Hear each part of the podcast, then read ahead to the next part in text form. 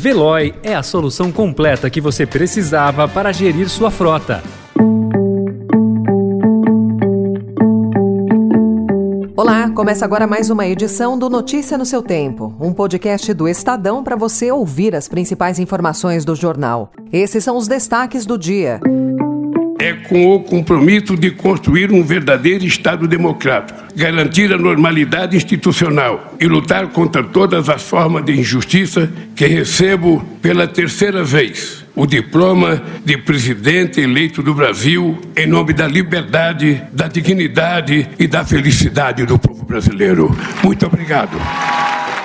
Diplomado Lula acredita vitória à frente ampla por democracia. Orçamento prevê mínimo maior e mais recursos para a área social. E Argentina e Croácia decidem primeira vaga na final da Copa do Mundo do Catar.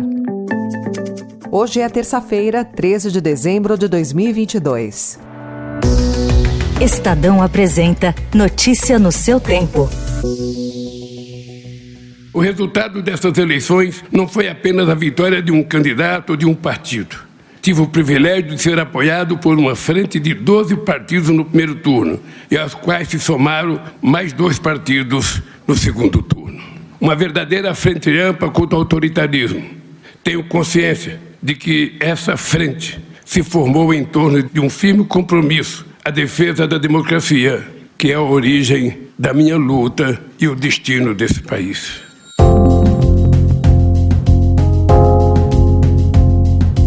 Ao ser diplomado ontem pelo Tribunal Superior Eleitoral, Luiz Inácio Lula da Silva afirmou que a vitória dele não pode ser atribuída a um partido, mas uma frente ampla em defesa da democracia. O presidente eleito e o vice dele, Geraldo Alckmin, receberam o diploma das mãos do presidente do TSE, Alexandre de Moraes. Lula destacou o papel dos partidos que o apoiaram na disputa contra o presidente Jair Bolsonaro e indicou que todos serão importantes para a governabilidade. O futuro presidente citou que a democracia enfrenta um imenso desafio no mundo e defendeu a liberdade de expressão.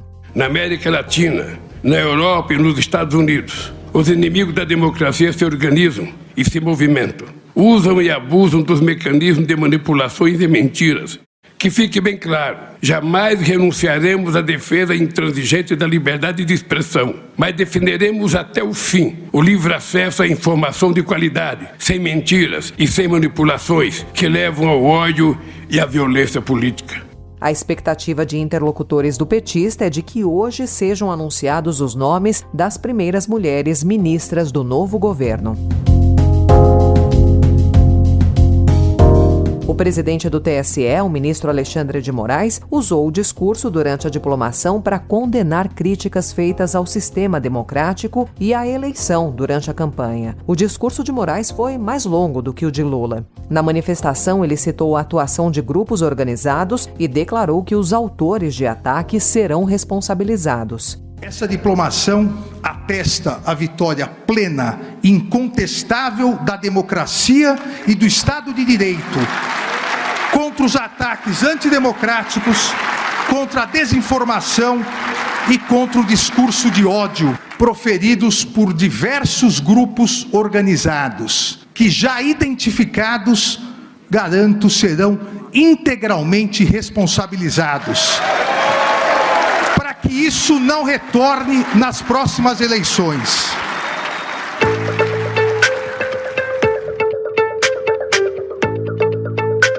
O relator do orçamento, senador Marcelo Castro, detalhou ontem o destino dos recursos públicos para o próximo ano, com uma previsão de 6,8 bilhões de reais para o aumento real do salário mínimo e mais verbas para os ministérios como saúde, educação, ciência e tecnologia, além de reforço a programas sociais. O parecer leva em conta os recursos extras previstos na PEC da transição, que depois de ter passado no Senado ainda precisa ser aprovada na Câmara. A expectativa de Castro é de que o relatório dele seja votado na comissão mista de orçamento na quinta-feira e analisado em plenário na semana que vem. Mas o relator já admite que a votação pode ficar para 2023.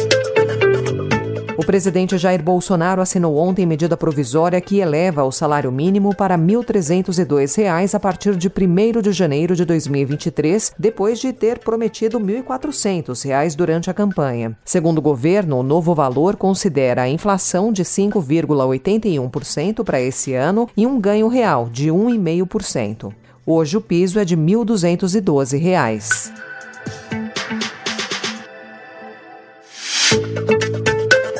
O coordenador dos grupos de trabalho do governo de transição, Aloysio Mercadante, que é cotado para comandar o BNDES, procurou o presidente da Febraban, Isaac Sidney, para dizer que não há mais espaço fiscal para a política de subsídios adotada em governos passados do PT para o banco público. O recado foi dado em um contexto de reação do mercado ao nome dele. O dólar fechou ontem em alta de 1,26% e o Ibovespa caiu 2,02% momento.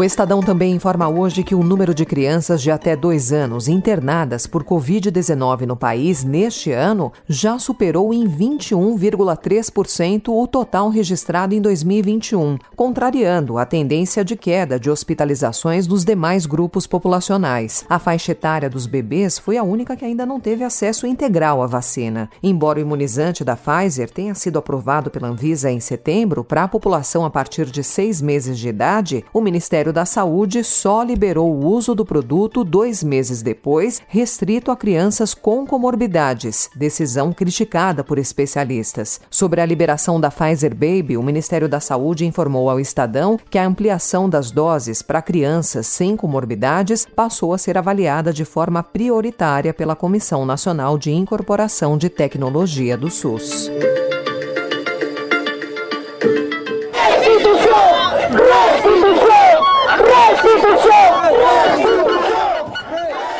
No Peru, as mortes durante protestos nas ruas, os bloqueios de estradas e a tomada de aeroportos levaram a nova presidente Dina Boluarte a recuar de sua posição inicial, decretar estado de emergência e pedir um acordo com o Congresso para antecipar as eleições gerais de 2026 para 2024. Essa é uma das reivindicações dos grupos que tomaram as ruas desde a queda do ex-presidente Pedro Castilho. Em seu anúncio, Boluarte explicou que a decisão de antecipar as eleições e não terminar o seu mandato em julho de 2026, como inicialmente ela pretendia, seria uma forma mais ampla de entender a vontade dos cidadãos. Mi dever como presidenta da República em la difícil hora actual es interpretar, es leer y recoger las aspiraciones, los intereses y las preocupaciones, sino de todos, de la gran mayoría de los peruanos y las peruanas. Notícia no seu tempo.